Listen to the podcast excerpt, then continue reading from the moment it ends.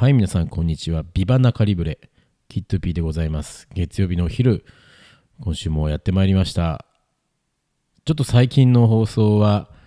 少しテンションも低く真面目な話をしていましたので、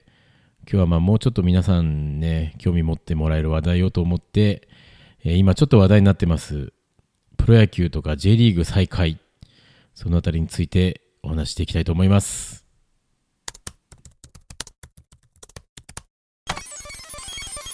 心配をおかけしております。今中リブルでございます。 Attention please. This train is the Hakuta Minami Line train bound for Hakuta Minami. The next stop is Hakuta Minami Terminal. For do not use this train. Thank you. Attention please. ビバ中リブレ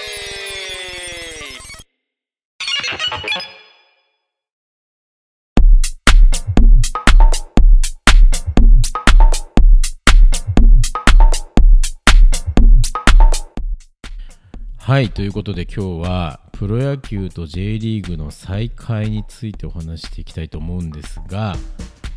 まあ、ちょっとその前にですね、ちょっと皆さんに、まあ、ある私もこれラジオ、他のラジオ番組で聞いた話なんですけど、えーやっぱこうやって自粛期間中、まあ、外に出歩けない中で皆さん何やってたかっていうと、やっぱりインターネットに接続してた時間って多いと思うんですよ。で、やっぱそれに合わせていろんな、ね、こうテレビ会議、まあ、オンライン飲み会みたいなツールが生まれたりとか、いろんなサービスが増えてきてますけど、えー皆さん17ライブとかって聞いたことあります ?17 ライブ。まあ、いわゆるこれは、まあ、こうやって私みたいにラジオとかね、まあ、こうこう YouTuber みたいに映像で発信をして、ま、それをまあ聞いてる視聴者さんがいるんですけれどもその内容に対していいねって思った時に、まあ、単にこういいねっていうボタンを押すだけじゃなくて投げ銭って言っていわゆるお金を投げる、まあ、課金できるんですよ。えーまあ、例えばね、そういうちょっとこう、うん男性の赤いアイドルみたいな人が喋っていて、えーその人が面白いこと言ったら、いいね、いいねって言って、まあ、100円とか200円とか、まあ、あるいは1000円とか、何千円っていうお金を投げ銭していく。そうすると、その配信している側に、こう、いわゆる課金、お金が入ってきますんで、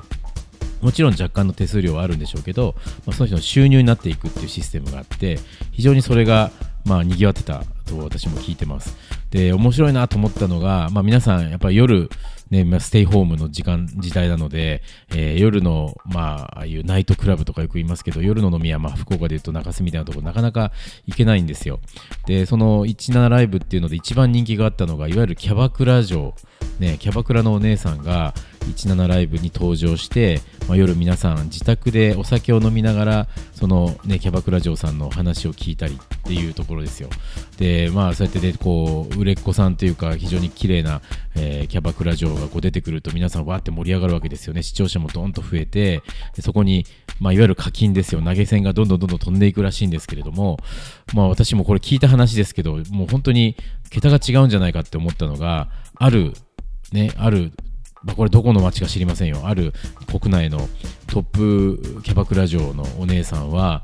一晩で、一晩で、えーその、まあ何時間なのか分かりませんよ。配信をして、2億円稼いだらしいです。2億円。その多分、おそらく何万っていう方が視聴していて、まあインターネットなんで限りないわけですよね、別に。それに対して投げ銭を多分一人何千円かピュンピュン飛ばして、まあわかんないですけど、そのお姉さんが、ちらっとこうね、首筋とか、ね、肩なんかをパッて出すと、皆さん、おーってなるわけですよ。そこでもっともっとってなってこう課金したりとか、ね、こうちょっとこう愛らしい表情で語りかけたりするわけですよ。そうすると、わーってなってまた課金が増えたりみたいな、そのこう盛り上がって、あーってなった時に、ボンってお金が増えるみたいな、そういう仕組みですよ、いわゆる。そのお姉さんの魅力に惹かれた世の男性方がですね、投げ銭を2億円以上集まったと一晩で。これどうですかね、皆さん。びっくりでしょびっくりですけど、これ、もしかすると、新しい、まあ、新しい接客というか、新しい、うんまあ、人気商売というかですね、やっぱりそれだけ、まあ、要はお金が飛んでるって別に強要したわけでも何でもないので、まあ、その良さがあったというか、価値があって、それに対してお金を投げたっていう話だと思うので、何かこう、新しい商売のスタイル、新しい接客のスタイルみたいなものが見えたかなっていうところ、非常に強く感じたところです。で、本題のプロ野球とか J リーグの話になると、まあ、いわゆる今再開はするとは言われてますけれども、まあ、お客さんをねやっぱりこう集めれないので、えー無観客、まあ、スタジアムいわゆるスタジアムにお客さんが来れない、まあ、お客さんを呼ばずにやろうということになってるわけですよ。で、まあ、もちろんテレビの放映とかあるんでしょうけどやっぱりお客様が来ないっていうのは入場料収入がないってことですよね。今一銭も取れません。まあ、逆に言うと、その施設、まあ、スタジアムの利用料でお金が出ていく方だと思うんですけど、まあ、あの、もちろんプロ野球もね、J リーグも全体収益事業でやってますんで、えーまあ、なん私が聞いてるところだと、その入場料収入っていうのは、やっぱりこう、一般のスポンサー広告料とか、あるいはまあテレビとかね、メディアとの放映権みたいな契約がありますんで、まあ、そっちの方が、やっぱ最近のスポーツっていうのは、ね、金額が高いと言われてますけれども、やっぱり入場料収入はバカにならないわけで。で、今まあ、多分今年どうなるかわからないですけど、そうやって、まあ、入場料取れない、まあでもこうね、まあ、特にテレビだけじゃなくて最近はオンラインでの配信なんかもありますから、そこに、いわゆる課金システムですね、こう、プロ野球の試合なんか見てて、えー誰彼がこう、ホームラン課金と打って、えー感動した瞬間に、ね、まあ例えば巨人ファンだったら巨人のチームに課金できるみたいな。それでまあ入場料収入の代わりを稼いでいこうなんて構想もあるらしいんですよね。まあ、それはある意味こう新時代のこう観戦の仕方かなと思って僕も期待してるんですけれども、じゃあね、もちろんまあホームランを打ったりね、ピッチャーがこう三振を取ったり、エースがね、ビュンビュン投げてる時に課金なんてのは生まれてくるような気がしますけど、まあもちろん野球なんていうのはそれだけが盛り上がるわけではなくて、えー例えば試合後半になってね、えーまあ、ピッチャーがバッターにこうデッドボールを与えて、まあ、それをこうこう選手もしくは監督なんかがですねもう何やってんだこの野郎って言ってこう出てくるわけですよベンチから。そうすると、まあ、いわゆる乱闘騒ぎ、まあ、昔はね古い監督で星野監督とか、えー金田監督なんて時代にはそうやってよく乱闘が、まあ、ある意味名物になってたわけですけど、まあ、そうやってこうわっと盛り上がった時にいいぞいいぞってなるのが課金なんでやっぱりそういう盛り上がるシーンっていうのをなんかどんどん作っていかなきゃいけないんじゃないかなっていう話ですよね。それはもちろん野球のねゲームとして盛り上がるっていう側面もそうですけどやっぱりこうエンターテインメントとして盛り上がっていけないなんてことを考えるとですねこれはもしかしたら新しい新しい野球のスタイルが生まれるんじゃないかなってなんかこう必要以上にこうお客さんを煽ってみたりとか、まあ、今の乱闘もそうですけど、まあ、ある意味こうプロレスと一緒ですよね、プロレス。プロレスはもちろん、ね、体と体がぶつかり合って、相手をこうね、こうダメージ与えていって、最後スリーカウントもら、ね、取るまでっていうのが一つの試合ですけど、やっぱり途中途中で何が盛り上がるかって、こう相手を罵ったりね、えー毒切りを吐いたりね、なんかそういう演出でどんどんどんどんこうテンションが上がっていくわけですよ。課金がどんどんどんどん増えていくわけですよね。そう考えると、プロ野球の演出もただ単にボールを投げて打って走って、えーホームインしてアウトになってっていう演出だけではなくて、えー途中で選手と選手がこう睨み合ったりとかですね、あるいはまあこう殴りかかろうみたいなそういう瞬間があったりとか、やっぱりこう戦いっていうことなので、えー何かこう新しいスタイルのプロ野球みたいなものが、スポーツみたいなものがそこに生まれるんじゃないかななんてことを少し妄想してるわけですよ。例えば選手が打席に入ってピッチャーが投げる前にこう構えるときにですね、まあ、毒切りをピューって吐いたりですね、えー何かそので選手の登場シーンの中で白いスモークがポーってたかれて入場曲とともに入ってくるみたいなやっぱりこうある意味プロレス的なプロレス的ななんかこう盛り上げ要素みたいなものがそこにどんどんどんどん加わっていくとそこにチャリンチャリンっていう課金がどんどん増えていったりとかみたいな何かこう単なる野球というスポーツの枠を超えたエンターテインメントみたいなものが発達してきてそれに対してこう収益が上がっていくみたいな、まあ、ある意味こう新しい野球のスタイルもちろんプロあのサッカーもそうだと思うんですけれども何かそういう要素がどんどん高まってくるんじゃないかなっていう気がしますね。えーまあ要はプロ野球もサッカーも興行ですから、まあ、これある意味オリンピックももちろんこう商業主義じゃないとはいええーそこでやっぱりねこう見ていただいて感動を与えてそれがこう経済に変わっていかないとスポーツで成り立たない世の中になってますんでそういったものがちょっとこう形を変えてあえてこう対決の構図を見せて見せたり、ね、ププロレスの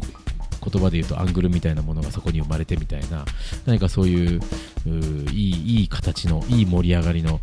スポーツみたいなものが、まあ、今まではねそういうちょっとこう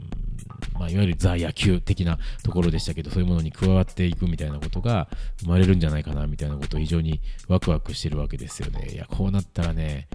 面白くなりますよ。野球も。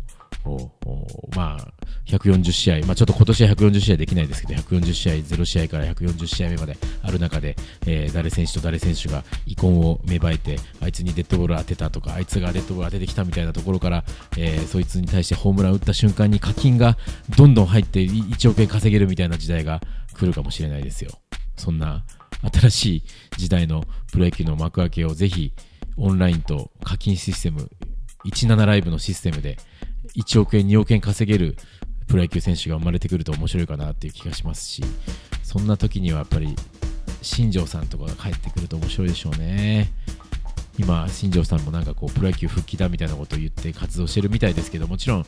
年齢的にはね体衰えてると思いますがあの人はこうエンターテインメントはバリッバリやってくれると思うのでそういう新時代のプロ野球には彼なんか必要かななんてことを考えたり考えてなかったりでございます。まあ相変わらず絶えのない言葉しか他愛のない会話しかできてないこの番組ですけれども、まあ、そんなプロ野球と J リーグの開幕をですね楽しみに待って新しい新しいスポーツがそこに生まれたらいいななんていう妄想しながらもう少し待ちたいと思います。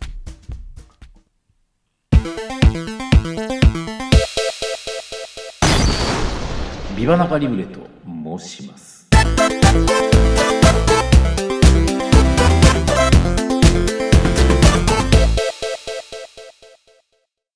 はい後半は毎週のようにいろんな方のインタビューをお届けしておりますが今日はですね脳型のかなこちゃんのお話を聞きたいなと思っております。前編になりますかね。あの、まあ、前半の話の流れからいくとキャバクラ嬢みたいに聞こえるかもしれませんけどそうではないです、えーまあ、カフェおよび最近はコッペパン。コッペパンってちょっとイメージしにくいかもしれないですけど、まあ、ちょっとこうレトロな感じのパンですけどコッペパン屋さんをあの福岡県のね直方市でやっている非常に元気のいい女の子のお話です。僕もすごく尊敬する、えー商売人の一人ですけれども。まあ非常にねあのーすごく発想も豊かでフットワークも軽く動き回ってる彼女ですけど、まあ、このコロナの期間中に新しく立ち上げたこのコッペパン事業がですねちょっと面白い方向に行きつつあって私も非常に注目してますので、え2週にわたって彼女の声を聞いていただきたいと思いますんで今週は、えーかなこちゃんのコッペパンに対する思いとですね、まあ、どんなものなのかっていう概要についてお聞きしたいなと思っております。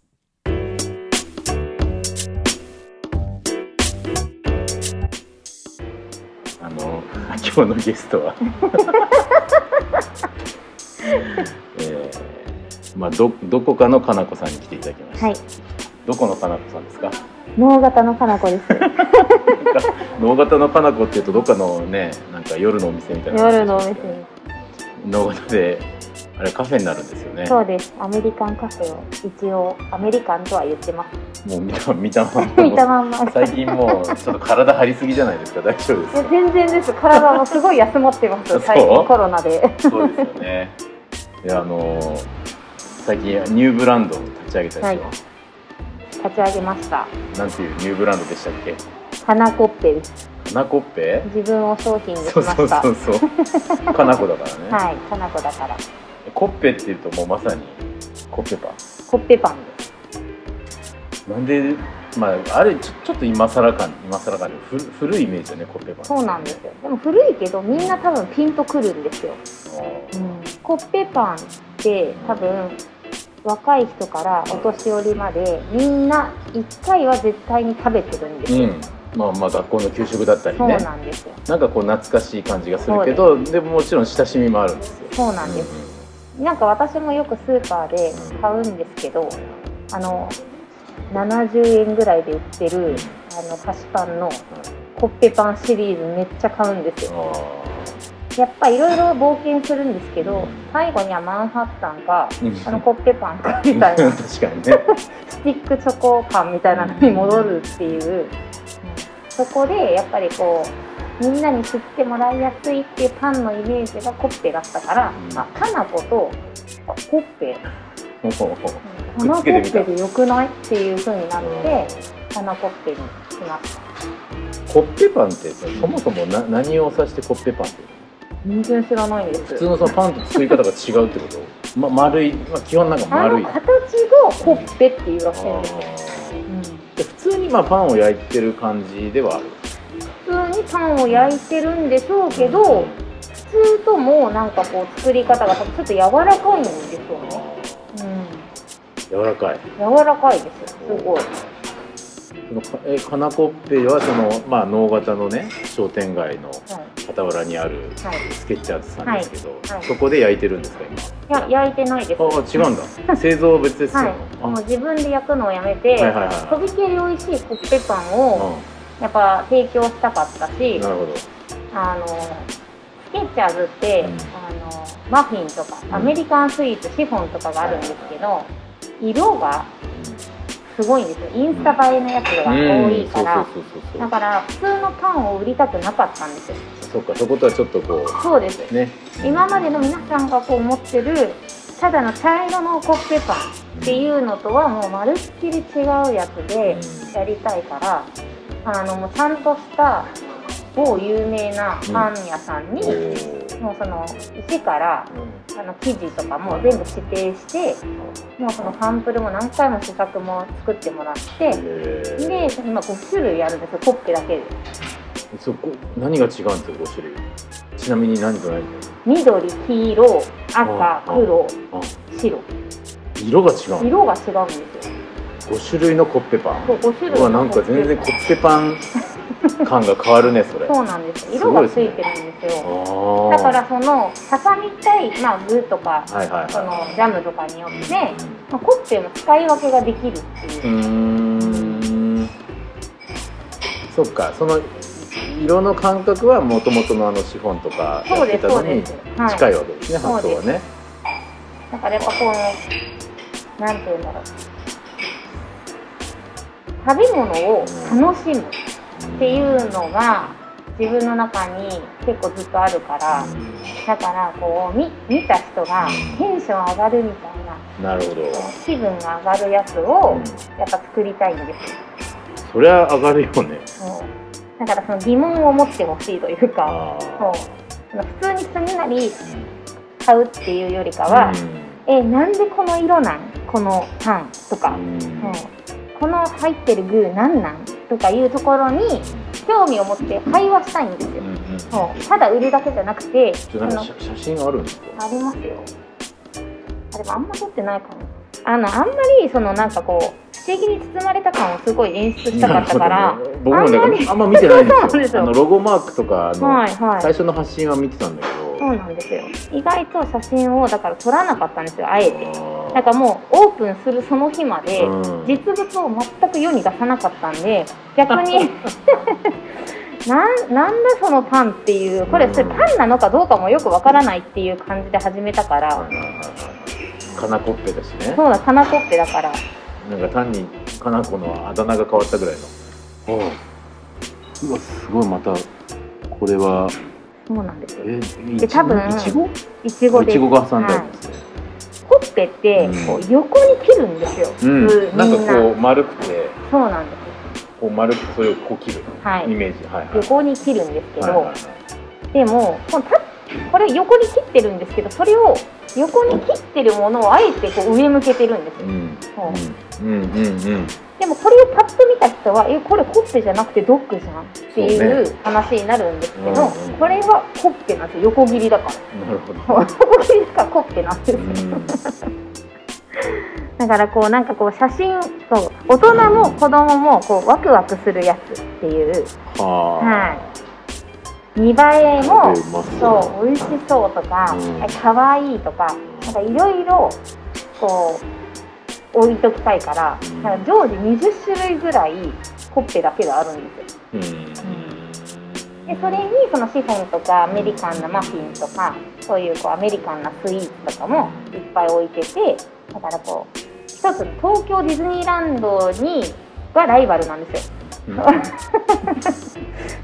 ってのけたねそうなん。ですよ東京ディズニーランドになりたいん。ですよコッペパンの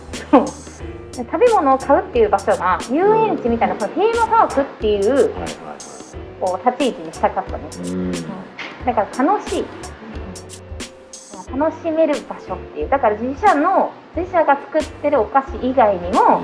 そのこれ面白いよねっていうものがあるとそのスカウトしてうちが仕入れておきますんでっていうようなやり方もしてるから、もうそこに来るといろいろあります野菜もあるどハーブもある。なんかそのロックンロールならなんかそのロールの綿菓子があるとか多分みんながあんま見たことないものがそこに勢ぞろってるんで。結構年配の人も「えー、何これ?」ってなってるしみんなのこの選べないどれを買っていいのかもう選べない感を見てるのがすごい楽しいんですえそのそもそもは今は店頭で売ってるの？あお店を開けて、うん。はい、普通にもうお店の中をパン屋さんみたいにしてるので、机とかを全部入れ替えてその商品陳列台みたいにしててそこにバーッとほっぺがこうこういうふうに並んでいるわけですよ。こういうふうにおはいー。だいぶじゃあお店の雰囲気が変わりましたね。そうですね。だから結構窓にへばりついて「えパンあるよ」みたいな感じで見てる人とかもいます。なんで思いついたんですか前からずっとパンをやりたいなと思っててでもともと料理の方が多分絶対的に得意なんですよ。お菓子を作るってすごいテンションが上がらないんですよ。ほど大変すぎて。その分量間違えれないから。すごいいこうなんかこう、まあ、仕事だからやるんですけどでももともとそのお菓子じゃなくない方が好きなのでお菓子はやっぱプロに任せてた方がいいなと思ってでそのうち相方がもう一人いるんですけど、うんちょうど3月の末に赤ちゃん産んだんですよ、はいはいはいでその赤ちゃん産んで産んだばっかりでしかもコロナで、うん。やっぱりちょっとその女性の人と働くとやっぱりその産休育休問題とか子育て問題って絶対にぶち当たるんですけどやっぱその危険な中でやらせれないなっていう判断をまあしなきゃいけないというか、うん、でまあイベントもないし一旦お菓子でも突っ切ったんでもう行けるところまで多分行ったと思うんですよ、うん。ほとんど自分がやりたかったそのお菓子をやってやりたかったイベントにも全部出たしある程度のその売り上げとかももうここあこのぐらいなんだ限度がっていうのも分かったしだからあとはそれを福岡でずっとやり続けるのかどっかで他に仕掛けていくのか例えば東京に進出していくのかとかいうまあなんかその辺だけなんですよ。その場所を変えるのかそう個数を増やすのかスタッフを増やすのかみたいなだけになっててもうそのもの自体はもうクオリティももう突き詰めるところまで多分突き詰めちゃったんですよ。でそこでまあでもその相方が産休、まうん。あ、や取りますってなってでやっぱりこうちゃんと安全性が確立されるまでは多分お店を通常通り多分カフェとして開けててももうお客さんが前みたいに戻ってくるとは到底思えないしもともとお客さんいないんですよ。いなかったからそれをどうしようかなって。でやっぱ自分の中でもすごい働き方改革というかね。今回の件がすごい。全、然だって本当だからえっと年末とかはい、もう数ヶ月前までですね。はいとにかくイベントに出てはとかさ、もうもう鉄砲玉というか本当に出たら帰ってこないっていうのが普通だったスケッチャーズからはいつ行っても空っぽだったもんそうですそうです。だからもう空いてない店っていう、ね。もうあだ名がついてるぐらいだったので、まあ、逆にもうそれその感じでずっと来てたから今更じゃあお店開けますって言ってずっと開けてたところでもうそのお客さんが来るとは到底思えなかったんですよじゃあどうしようかなと思って、まあ、そのじゃあ子供さんとかねあのお預かり別にしてもいいですよとかいうのもやってたんですけど、だけどそれってもうほとんどボランティアの一環というかそこに利益を全く求めてなかったしでそれがいつまで続くのかって、まあ、学校が始まったらそんな必要もなくなるしっていうのもあったからでどうしようかなと思っててこのずっとあそうだ今じゃない？パンみたいな。でお弁当テイクアウトは、まあ、もちろんそのお弁当も素晴らしいみんな素晴らしいクオリティで出してくるんですけどみんなの周りの飲食店のそのお弁当がすごすぎて豪華すぎるんですようん。だからそこで張り出してももう損しかしないなって思ってて。ねで自分一人でできることじゃないとダメだし配達はできません。ってなったらやっぱ他配達できます。1個からでも持っていきますとか。ねもうその1個の弁当の中にもう魚から肉から全部入ってもうワンコインですよとか言われたらちょっと太刀打ちできないじゃないですか。だから1人でカットやれてもう本当に売り切ったら終わりですっていうでも自分は全く動きません。でも来てもらうってなった時に普通にただ食パン1本だけ売ってますみたいな感じだと全然多分誰も来ないだろうなって思ったからそのわざわざ来たくなるっていう方法をやっぱ考えないといけなかったんですよ。じゃああえてだからもうそのひっそりとえどこやるとあのコッペパン屋さんみたいなぐらい そうすごい探すみたいなすごい探してそれでもみんな来たいっていう何かを作らないといけないなってなったからそのコッペのテーマパークうん。を作りたいなって思ったんですよ。それがライバルは東京ディズニーランド、そうですそうです。だからその何何と張り合いたいかなってそのコンセプトを考えるときにその USJ とかいろいろ出てきたんですけどうん。やっぱりやっぱり独り勝ちしてる東京ディズニーランドなん王ですよ。様ですよそこもはいということで今日のインタビューはここまでなんですけどね。続きはまた来週お届けしたいと思うんですが今前半聞いただけでもねすごく面白かったでしょう。最初会った時はまあまあもともとアメリカンっていうコンセプトなんですけどこうまさにそのハンバーガーとかねポテトとかなんかこうクリームソーダみたいなそういうもうもうど真ん中のカフェをやってたんですけど、まあ、パッと次やった時に気づくとシフォンケーキの専門家になっていてで、まあ、今度逆にお店から外に飛び出していろんなイベントで売る売る売り子みたいなことをどんどんどんどんやっていって、まあ、それはそれでものすごくテレビに出たりとか有名になっていったんですけどパッと次会うとまたコッペパンになっていくみたいなそして最後言ってましたけどテーマパークみたいになっていきたいんだみたいな話。これやっぱねやっぱ彼女はこう自分の中でこう物を作って売ってるっていうのももちろんなんですけど何かこう自分の中からこう湧き出しているものとか自分の中でこう常々こう何やったら面白いかな楽しいかなみたいな何やったらエンターテインメントかなみたいなことをこう彼女ができる料理とか、まあ、こう食を作るっていうことでこう発しこう形にしてお客様にお届けしてるっていう感覚ですよね。だからでもちろんカフェ屋さんでもありパン屋さんでもあるんですけどやっぱそこに何か新しいエンタメ要素みたいなものをうまく乗っけて、えー今からも多分どんどん発信していくので、えーあのインスタでもねあのカフェスケッチャーズっていう名前でインスタグラムやってますしそこにカナコッペの情報いっぱい出てきます今は週末の営業になってますんで、えーぜひ皆さんにもチェックしていただけたらなと思いますしまた来週はですねこのインタビューの続きで彼女のこうなんか内面みたいなものもっともっと何考えてこういうことを生み出してるのかみたいなところをですね少しずつお届けしていきたいなと思いますんでまたよろしくお願いいたします。100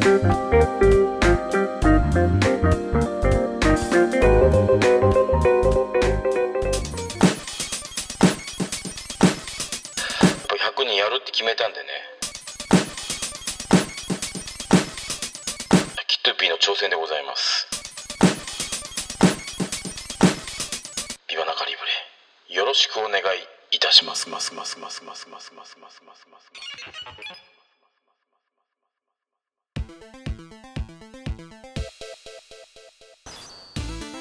はいということで今週もちょっと時間がねだいぶ長くなりましたけど、